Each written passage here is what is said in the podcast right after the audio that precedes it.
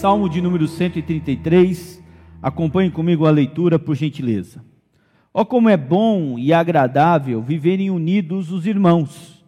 É como óleo precioso sobre a cabeça, o qual desce para a barba, a barba de Arão, e desce para a gola de suas vestes. É como o orvalho do Hermon, que desce sobre os montes de Sião. Ali ordena o Senhor a sua bênção e a vida para sempre. Amém? Glória a Deus. Que Deus fale ao nosso coração em nome de Jesus. Como bem foi dito já hoje à noite, nós estamos no último mês do ano de 2022. É o primeiro domingo do último mês. Nós estamos chegando na reta final. Nós estamos quase terminando o ano de 2022. E o sentimento que brota no nosso coração, principalmente no povo brasileiro, são dois. Primeiro, nós temos um sentimento de já começarmos a sonhar com 2023. Já começarmos a planejar 2023. Quais são os votos que eu vou fazer? Quais são os compromissos que eu vou ter? Eu vou emagrecer, eu vou cuidar do meu físico, eu vou cuidar mais da minha saúde, eu vou ter tempo mais para isso, eu vou ler a Bíblia toda em um ano. A gente começa a traçar metas e os objetivos no nosso planejamento anual para o ano vindouro. Isso é bom, isso faz a gente sonhar, faz a gente se animar. Mas também o brasileiro gosta de fazer uma retrospectiva de como foi o ano que se passou, que se findou, e olha para trás e ver também tudo o que aconteceu. E quando eu olho para trás, o ano de 2022 foi um ano de muitas lutas, sim, de muitas batalhas, sim, mas também de muita graça de Deus, de muito livramento de Deus, de muito poder de Deus e de muita providência de Deus. E muitas vezes Deus usou a providência dele através de um amigo, de uma amiga, através de um ente querido. E a amizade é o que nos une na fé cristã. O tema da nossa igreja é uma família de famílias. Isso é extremamente importante, porque no reino de Deus não existe a singularidade, mas nós somos um em Cristo Jesus fala da unidade do corpo de Cristo. O corpo de Cristo não pode ser dividido, ele é um só. E esse salmo é um salmo maravilhoso, é um breve é, panegirico, podemos dizer, ou seja, é um elogio, é um salmo que elogia a unidade entre os irmãos, que elogia o amor entre os irmãos, que elogia a comunhão entre os irmãos. Esse salmo, ele resume a vida da igreja. A igreja deve ser assim. Ele fala da necessidade da unidade entre os fiéis. Não significa que nós vamos ter o mesmo pensamento, não significa que seremos todos uniformes. Não. Mas nós temos unidade. A união que parece algo óbvio, a união, a unidade que parece algo que, que salta aos nossos olhos e é obrigatório na nossa jornada cristã, está faltando nas prateleiras de muitas igrejas. Está faltando na nossa vida. Por quê? Porque nós vivemos num mundo cada vez mais individualista. Cada um tem o seu problema. Como vai ter tempo para ajudar o outro no problema que ele tem? Então é mais fácil vir à igreja, é mais fácil sentar no banco da igreja, ouvir uma boa pregação, ouvir bons louvores, cantar, adorar, dar o dízimo, dar as ofertas, orar ao Senhor, agradecer a Deus e ir embora, sem se relacionar. Porque relacionamento significa que você vai ter que se abrir para o outro. E muitas vezes não queremos pagar esse preço, não queremos isso. Então, o Salmo de número 133, ele nos desperta a esse tema da unidade da fé, da unidade entre os irmãos, da comunhão entre os irmãos. Esse salmo é um dos 15 salmos chamados de cânticos de romagem, onde o peregrino vinha de várias cidades de Israel em direção a Jerusalém para prestar o seu culto a Deus em Jerusalém, no templo. O salmo de número 120 até o salmo de número 134 são conhecidos como os cânticos dos degraus, os cânticos de romagem ou o cântico dos peregrinos.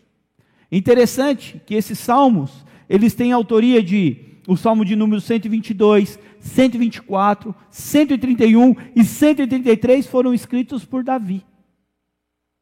Nós temos um salmo que foi escrito por Salomão, o salmo de número 127. E temos dez salmos que não sabemos quem escreveu, são anônimos.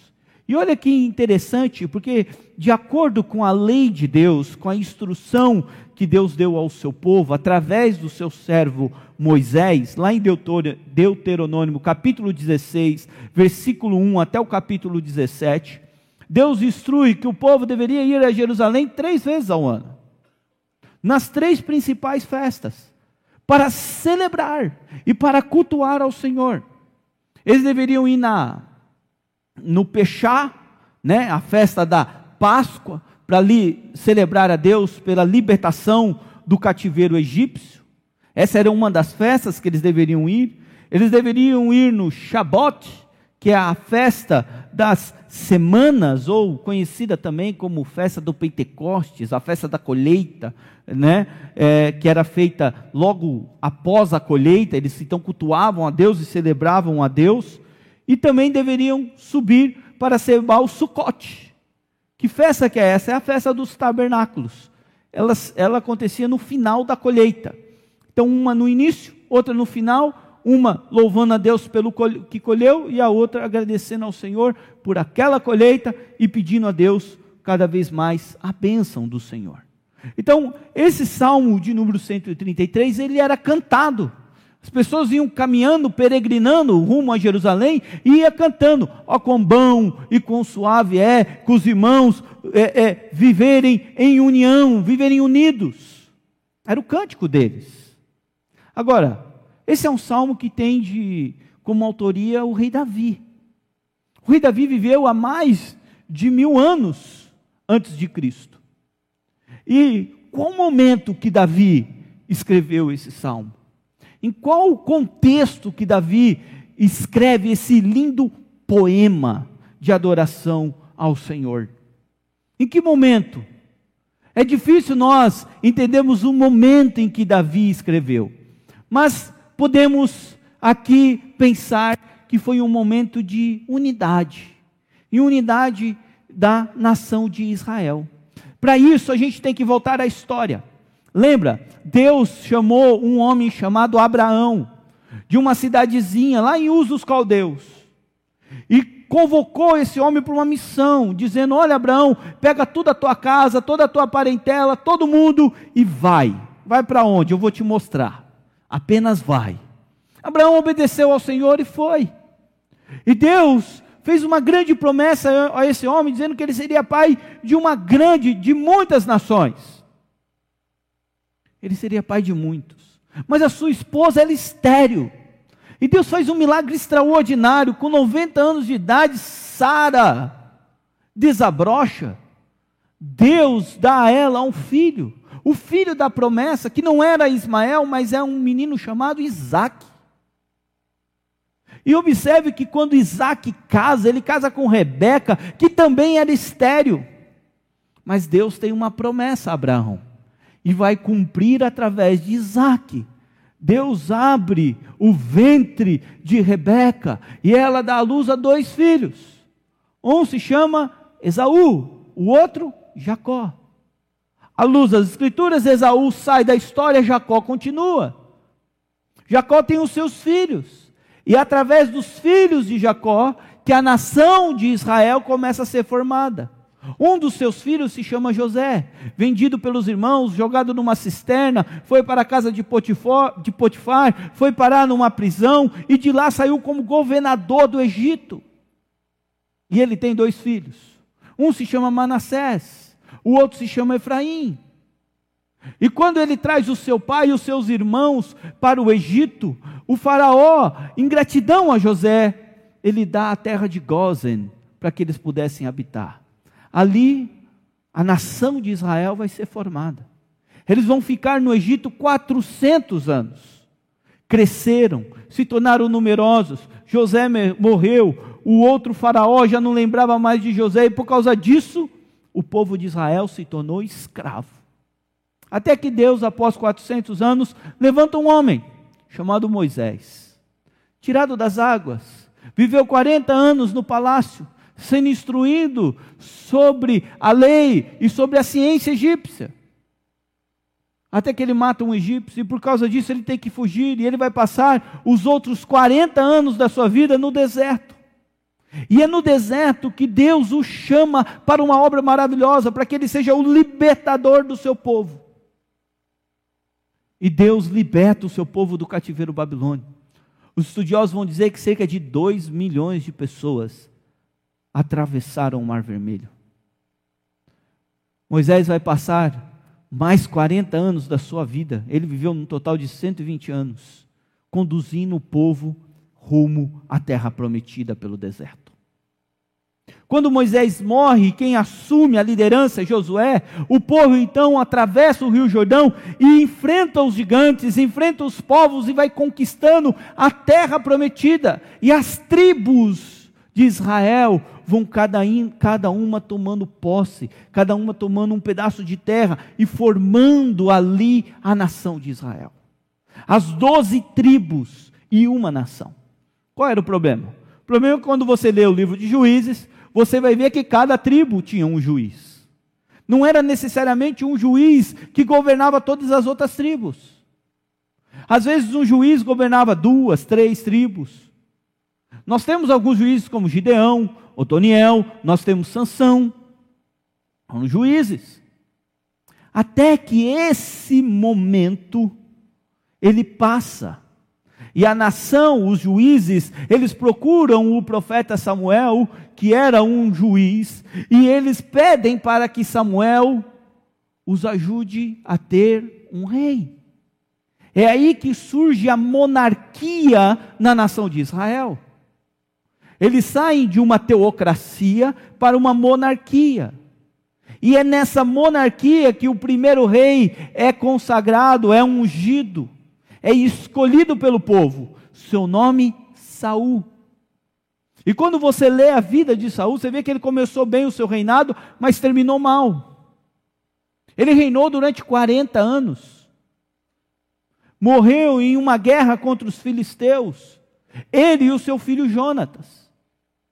É nesse momento que surge na história que é consagrado o rei, ungido rei, Davi.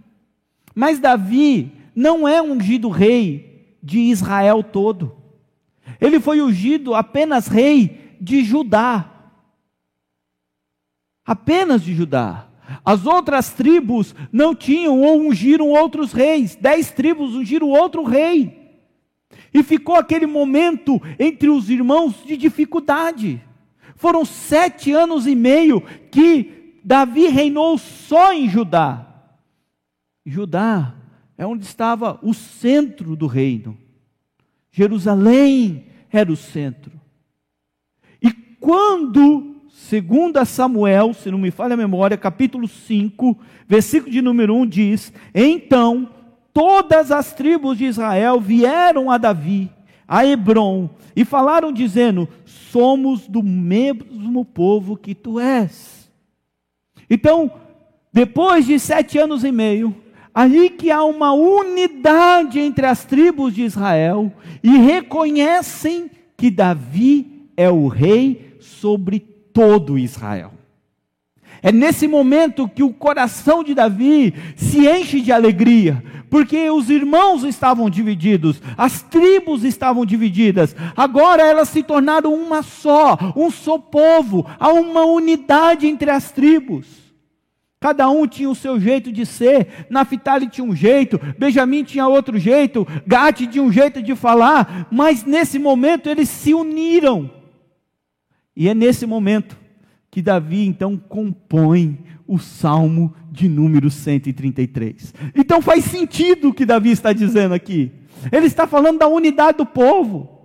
A unidade. Em Cristo nós podemos ver também que o povo de Deus precisa ser unido, precisa ter comunhão uns com os outros. E é isso que o salmo vai dizer, é isso que o salmo vai nos ensinar. É sobre essa jornada. E o tema da minha mensagem é esse essa noite: a jornada da comunhão entre os irmãos. Vamos observar o salmo após ver todo o seu contexto. Observe comigo o verso de número 1 e nós vamos fazer uma exposição de cada verso e depois tirar algumas aplicações para as nossas vidas. Diz assim o Salmo 133, verso 1: Oh, como é bom e agradável viverem unidos os irmãos. Olha que profundidade. Davi está celebrando a Deus, Davi está agradecendo a Deus porque a nação de Israel estava unida. Ele não estava agradecendo a Deus porque ele se tornou o rei de todos. O coração de Davi é diferente. O coração de Davi celebra a unidade a comunhão entre os irmãos. E ele começa com uma expressão que no hebraico é muito importante: Oh, que felicidade, que alegria, como é bom ver. Ver o quê? É bom, é agradável verem os irmãos unidos. E o, o Davi, o rei Davi, usa duas expressões interessantes nesse verso. A primeira, ele diz: é bom. Essa expressão no hebraico traz a ideia de que isso é muito favorável para nós. O reino de Israel se torna mais forte com os irmãos, com as tribos unidas, se torna mais resistente. As suas defesas vão ser mais fortes do que se ele tivesse dividido. Então isso é favorável. Isso me faz bem, Davi está dizendo. Isso faz bem quando a unidade no meio da igreja quando há uma unidade no nosso meio, quando há comunhão em nosso meio, isso é favorável a nós, isso nos faz bem. É exatamente isso, em outras palavras, que Davi está dizendo. O reino de Israel estava dividido, mas agora está unido. Isso me faz bem, isso é bom para nós. Isso aumenta as nossas defesas. Nós vamos estar mais juntos, nós somos irmãos. E aí ele continua, e ele diz: é bom e agradável. Essa é a expressão que está aí na sua Bíblia. Na Almeida, revista atualizada, diz agradável. Davi, além de achar que dizer que a unidade é extremamente favorável ao povo, essa unidade, essa comunhão, ela é agradável. Davi estava dizendo: que nessa comunhão nós temos prazer. Essa comunhão nos traz felicidade, nos dá prazer ao máximo. Isso é muito importante para a vida da igreja nos dias de hoje. A comunhão não pode ser um peso, ela tem que ser prazerosa para nós. Então, Davi tinha esse sentimento. E ele termina o verso de número 1 dizendo: É bom e agradável viverem unidos, os irmãos. E a palavra unidade, unidos, aqui, é como é bom, como é agradável ver e viver todos nós juntos. Essa é a ideia de Davi.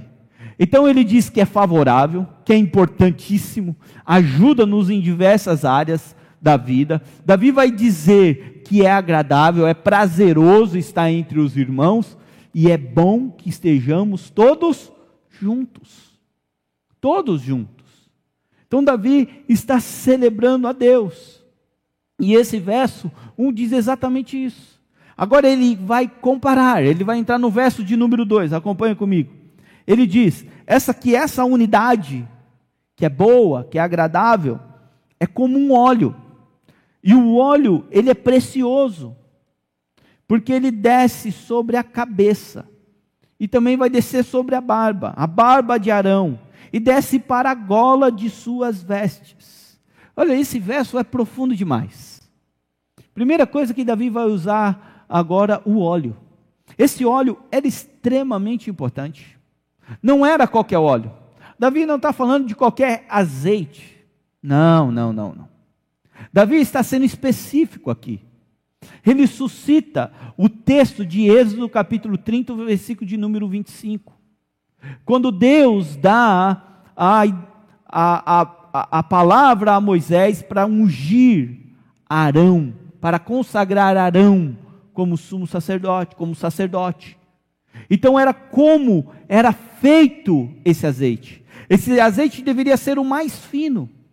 E ele era misturado com quatro fragrâncias. Então é o azeite da unção, Êxodo 30, 30. E lá em Levítico 8, 12, vai dizer que esse é o azeite da consagração. Então é um azeite, primeiro, valiosíssimo, valiosíssimo. Então Davi está dizendo que a unidade, a união, a comunhão entre os irmãos, ela é valiosa, ela é preciosa, é útil, porque esse azeite era útil para consagração, então a unidade é útil para, para, para a comunhão entre os irmãos, é saudável, porque esse azeite também era usado para fazer algum tipo de alimento mais saudável, era também utilizado para colocar nas feridas. Agora, esse azeite, esse óleo da unção, ele era perfuma, perfumado, ele exalava um bom perfume. Olha que coisa linda. Davi está dizendo exatamente isso que a comunhão entre os irmãos, ela perfuma, ela exala o bom perfume. Agora Davi continua. Ele diz que esse óleo precioso, ele vinha sobre a cabeça. Era a cabeça do sumo sacerdote para a consagração. Nós não damos muito valor para óleo, nós não damos muito valor para isso. Mas na cultura judaica, isso é de extremamente, era de extrema valia, era extremamente importante. Então esse óleo era derramado e era derramado em abundância. Vinha primeiro sobre a cabeça. E o óleo no Antigo Testamento também era sinônimo do Espírito Santo. Então aquele sacerdote, quando ele era ungido, ele tinha todo o seu pensar coberto pela presença do Espírito Santo. E o texto diz que descia para a barba. A barba era algo importante, era algo é, imponente na cultura judaica. Então o sacerdote, aquele óleo que descia, vinha na sua mente, consagrava os seus olhos, os seus ouvidos, porque ele ouvia a voz de Deus, ele era consagrado ao Senhor e vai descendo pela sua barba. E o texto continua lá, e desce para a gola de suas vestes. A gente acha que gola nesse contexto é como se fosse a gola da sua camisa, da minha camisa, da sua blusa aí. Não. Aqui a, a, a, a orla, a gola das vestes, está falando de que o, o manto sacerdotal que ia até os pés, esse óleo tinha que descer sobre o sacerdote até chegar lá. Até chegar lá. Então Davi está falando de que essa unidade, essa comunhão no meio da igreja, ela tem que ser completa. E ela tem que ser como o Espírito Santo derramado sobre nós. Tem que ser em todo o corpo, tem que ser completo, até no fim das suas vestes. Essa é a ideia do óleo. Agora, Davi, além de falar do óleo, ele fala também, verso de número 3, observe comigo, é como o orvalho do Hermon, que desce sobre os montes de Sião. Aqui eu fiquei pensando nesse texto, nós temos um problema. O Hermon fica no norte, Sião fica no sul, a distância de mais de 100 quilômetros um do outro.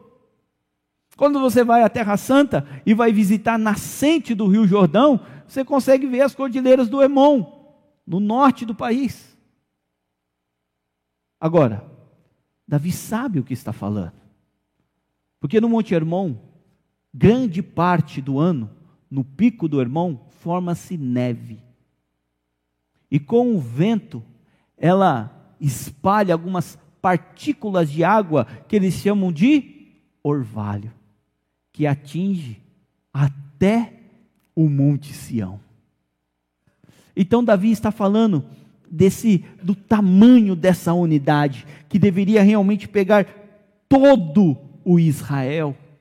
E alguns ainda vão dizer que assim como essas geleiras que derretem, essa neve que derrete no Monte Hermão e ajuda na formação do Rio Jordão, e o Rio Jordão corta a, a Israel, assim deve ser a unidade, ela deve ser por toda a extensão. É disso que Davi está falando. O orvalho faz frutificar. Essa é a ideia de Davi. E aí Davi vai chegar no final é, na segunda parte do verso 3, e ele diz: Ali Deus ordena a sua bênção e a vida para sempre. É debaixo dessa comunhão, dessa unidade, que Deus ordena. A palavra ordenar aí é manda. Deus manda a sua bênção e a sua vida para sempre, aonde há comunhão entre os irmãos. Então esse salmo realmente tem um sentido especial para Davi. O contexto que ele foi escrito, o momento que ele foi escrito. E é exatamente essas verdades que Davi está dizendo àquele povo quando ele compôs esse salmo. A pergunta é: Pastor, o que isso tem a ver com a minha vida? O que, que eu posso tirar de lições para a minha vida? E eu listei aqui cinco lições para nós. A primeira delas, a comunhão entre os irmãos é algo agradável aos olhos de Deus. Deus se alegra quando há comunhão entre os irmãos. Uma igreja dividida não alegra o coração de Deus. Por isso que o salmista vai dizer: como é bom, como é agradável que os irmãos vivem unidos. Lá em Atos capítulo 2, versículo de número 42, diz que a igreja, ela tinha tudo em comum, ela vivia em comunhão, esses irmãos eram unidos. A igreja de Atos, apesar da sua perseguição, uma das grandes características dela era a unidade do corpo. Ao ponto que aqueles que não eram crentes, aqueles que ainda não tinham se convertido, eles olhavam para a igreja de Atos e diziam: essa igreja tem comunhão uns com os outros. Eles repartiam o pão eles ajudavam uns aos outros, eles se doavam uns pelos outros. É essa igreja que nós devemos ser. É como a igreja de Antioquia, que tinha tanta comunhão naquela igreja, que quanto em Atos capítulo 11, quando Barnabé chega lá, mandado pelos apóstolos, uma igreja que começou pelos missionários anônimos, ninguém sabe quem plantou a igreja de Antioquia da Síria. Mas quando Barnabé chegou lá, ele disse: Eu vejo a glória de Deus nessa igreja. Era uma igreja que tinha comunhão, que tinha unidade. E foi dessa igreja que Deus fez essa igreja enviar o que ela tinha de melhor para o campo missionário, Barnabé e Paulo. Observe a importância da comunhão, e essa comunhão que Satanás quer tirar de nós, quer nos jogar no vale do individualismo, quer nos jogar numa vala em que ninguém se preocupa com ninguém, somente Deus tem que se preocupar conosco. Mas não é isso que a Bíblia ensina. Ela ensina sobre a comunhão. E a comunhão é algo agradável. E precisamos praticar essa comunhão na nossa vida, no nosso dia a dia. A Bíblia diz que essa igreja de Atos dos Apóstolos, ela contava com a simpatia de todo o povo. Ô igreja abençoada, porque ela tinha unidade. Queridos irmãos, a comunhão entre os irmãos faz bem para a alma, para o coração, nos alegra, torna a vida mais leve, ajuda a carregar os nossos fardos. Como é importante termos amigos, irmãos em Cristo, que vão nos ajudar na nossa jornada. Por isso, a jornada da comunhão entre os irmãos é de extrema valia. Ela é agradável aos olhos de Deus. Segunda lição para nós. A comunhão entre os irmãos, ela é preciosa aos olhos de Deus. Ela é muito preciosa. É como um óleo precioso. É como um óleo precioso. Deus se alegra. Deus se alegra. Deixa eu destacar três finalidades desse óleo, além dos que eu já falei. Ele era cosmético, ele era remédio e símbolo da unção do Espírito Santo. Então, observe: a comunhão entre os irmãos é tão boa que deixa a gente mais bonito. Alegra o nosso coração, e a Bíblia diz que o coração alegre formoseia o rosto. A comunhão entre os irmãos é tão precioso que é como um remédio. Às vezes você está triste, cabisbaixo, e um irmão se aproxima de você com uma simples palavra dizendo: Orei por você, ou estou orando por você. Isso alegra demais o seu coração. Alegra demais o seu coração. É uma palavra de vida em meio àquele deserto que você está passando. É um remédio de Deus. Mas a comunhão é tão preciosa, porque na comunhão, ali, o Espírito Santo é derramado. Uma igreja que vive em comunhão, ela recebe o derramamento do Espírito Santo. Uma igreja dividida não recebe o derramamento do Espírito Santo. Por isso a importância da comunhão, onde a unidade entre os irmãos, há um momento de cuidado, de terapia na alma, cura para as emoções. Tudo isso acontece em nosso meio, porque há comunhão. A comunhão. A pandemia tirou isso de nós. A pandemia tirou isso de nós. E por vezes, nós não queremos voltar. Mas é imprescindível que voltemos a ter comunhão uns com os outros, porque é onde a gente se sente fortalecido, é onde os laços e a caminhada se torna vitoriosa, um ajudando o outro. Terceira lição para nós: a comunhão entre os irmãos, ela é frutificadora. Frutifica. Olha o texto diz é como o orvalho.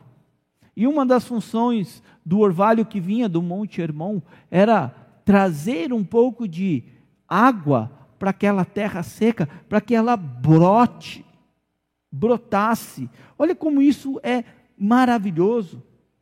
A comunhão é essa brisa refrescante que Deus manda quando a gente está no deserto. A gente está lá com o sol escaldante, passando pelas lutas, as dificuldades.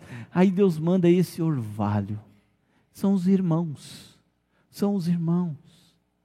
Eu sei eu sei que é difícil o relacionamento. Eu sei que às vezes você chega na igreja cansado e até desanimado, e desde o irmão trazer uma palavra de ânimo e consolo para você, ele te joga mais ainda para baixo. Mas até esse irmão que faz isso, você louve a Deus pela vida dele, porque ele te deixou mais para baixo, você vai depender mais ainda de Deus para te erguer novamente. Em tudo nós devemos agradecer ao Senhor.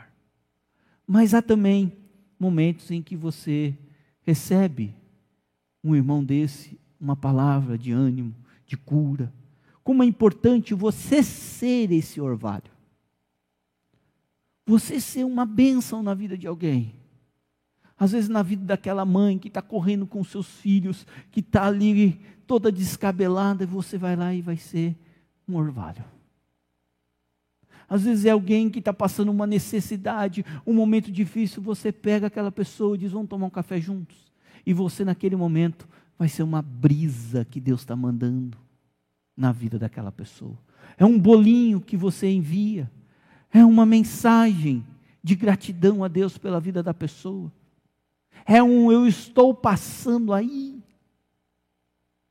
Eu vou na sua casa. Às vezes, isso já aconteceu na igreja, algumas irmãs se uniram para ir ajudar uma outra irmã a limpar a casa dela, a passar a roupa dela, que ela estava tendo dificuldade. Naquele momento, essas irmãs foi um orvalho, foi uma brisa. E como isso frutifica, irmãos? Porque quem recebe essa brisa, ele lá na frente vai ser essa brisa, vai também semear na vida de alguém, vai abençoar na vida de alguém. Eu me lembro que eu era pastor dos jovens e tinha um jovem muito carente na igreja. Muito carente. Família muito. É, é, é, é, com muitas dificuldades. E o sonho dele era ter um bom emprego para poder ajudar a família. E um empresário da nossa igreja, lá em Sorocaba, conversando comigo, ele falou assim: Eu posso adotá-lo? Eu falei: Pode. Ele pagou os estudos daquele menino ele ensinou aquele menino, ele levou a família daquele menino para comer na casa dele todos os domingos. Ao ponto que ele falava assim para mim, o menino falava, pastor, eu tenho até vergonha de pegar naqueles talheres que é colocado na minha, eu nem sei o que significa aquele talher menor. Eu falei, e, ele para mim, o que, que significa? Eu falei, não importa, come, come, come. Importante é comer. Aquele menino se formou porque alguém foi uma brisa na vida dele. E hoje ele trabalha e ajuda no sustento da sua casa. Olha como nós podemos ser um orvalho, uma brisa na vida dos nossos irmãos. Quarta lição para nós: a comunhão entre os irmãos não é para um grupo, mas é para todos. É isso que o texto diz: sai do irmão e chega em Sião. É para todos. Você não veio nessa vida para caminhar a sua vida cristã sozinho. Olha aqui para mim. Você não veio e você não foi salvo por Jesus Cristo para caminhar sozinho. Deus te chamou para você caminhar com os seus irmãos rumo à glória eterna.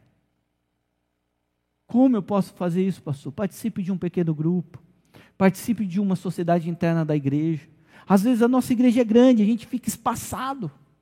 Eu mesmo consigo lembrar o nome de todo mundo.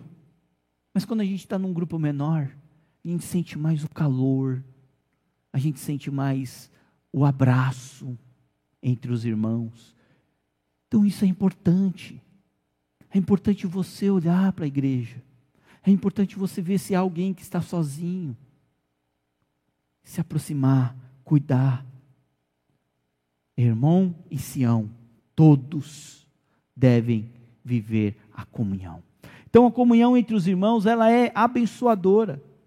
E a influência dela reverbera ou reverbera em até lugares é, distantes. Assim, até os que estão de fora vão olhar para nós e vão dizer: há uma coisa diferente nessa igreja.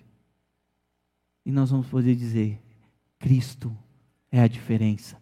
Ele nos faz andar em comunhão uns com os outros. E por último, a última lição: a comunhão entre os irmãos traz bênção para a igreja. E esse texto termina de maneira linda. Aonde há comunhão, ali Deus ordena a sua bênção. Aonde há unidade, Deus ordena a sua bênção. Aonde há comunhão, há também conversão. Aonde há comunhão, há restauração. Aonde há comunhão, há ensinamento mútuo. Aonde há comunhão, há essa unidade do corpo de Cristo, os relacionamentos são mais saudáveis. Porque há comunhão. Se nós queremos receber a bênção de Deus, queridos irmãos, precisamos viver a jornada da comunhão. Precisamos ter comunhão uns com os outros. Nós precisamos disso. Isso é de extrema valia. Concluindo, cadê o pessoal do louvor? Porque eu combinei com eles que quando eu falasse concluindo, eles iriam subir. Concluindo, a comunhão entre os irmãos é uma bênção divina. É uma bênção divina sobre as nossas bênçãos, sobre as nossas vidas. A bênção de Deus, ela flui onde há comunhão. Ela não flui onde há contenda, onde há divisão, maledicência. Não. Falar mal do próximo. Não, não, não, não. Deus ordena a sua bênção aonde há comunhão. E Deus deseja que nós hoje sejamos impactados por essa palavra. Então, irmãos, a comunhão, não se esqueça. A comunhão entre os irmãos é agradável, é preciosa, é frutificadora, é para todos, e ali a igreja é abençoada. Vamos ficar em pé em nome de Jesus. Feche os seus olhos, eu quero orar com você e por você, mas antes eu quero que você faça um desafio para você mesmo. Essa semana, essa semana, Como que você vai praticar a comunhão essa semana? Estou falando para você praticar a sua comunhão com a sua esposa, com o seu esposo, com seus filhos. Não, não. Isso daí é outra coisa. Essa semana eu quero te desafiar a praticar a comunhão o irmão da igreja. Uma ligação. Não vai mandar só um WhatsApp. Não. Uma ligação. Chama ele para tomar um café. Faz um churrasco na sua casa, chama ele, chama o pastor junto, aleluia. Brincadeira. Manda um bolinho lá, compra um bolinho, fala, entrega no endereço tal. Seja uma bênção na vida de alguém. Seja uma bênção na vida de alguém. Vive em comunhão, saindo aqui após a gente terminar o culto. Pratique isso. Abrace alguém que faz tempo que você não abraça. Nós vamos cantar um cântico. Antes de orarmos, nós vamos cantar um cântico. Mas veja bem, esse cântico que nós vamos cantar, você não vai cantá-lo olhando para o céu. Você não pode cantar alguns cânticos olhando para o céu. Uns cânticos a gente tem que olhar para o próximo. Qual cântico que é? Precioso irmão. Então, quando nós falamos como é precioso irmão, olha para o seu irmão e diz para ele isso. Ô, irmão, você é precioso, viu? Pastor, mas quem está do meu lado eu não conheço. Eu sei que você não conhece. Mas crente é assim. A gente se conhece no culto e depois do culto a gente já sai para comer uma pizza juntos. Porque nós temos a mesma fé em Cristo Jesus.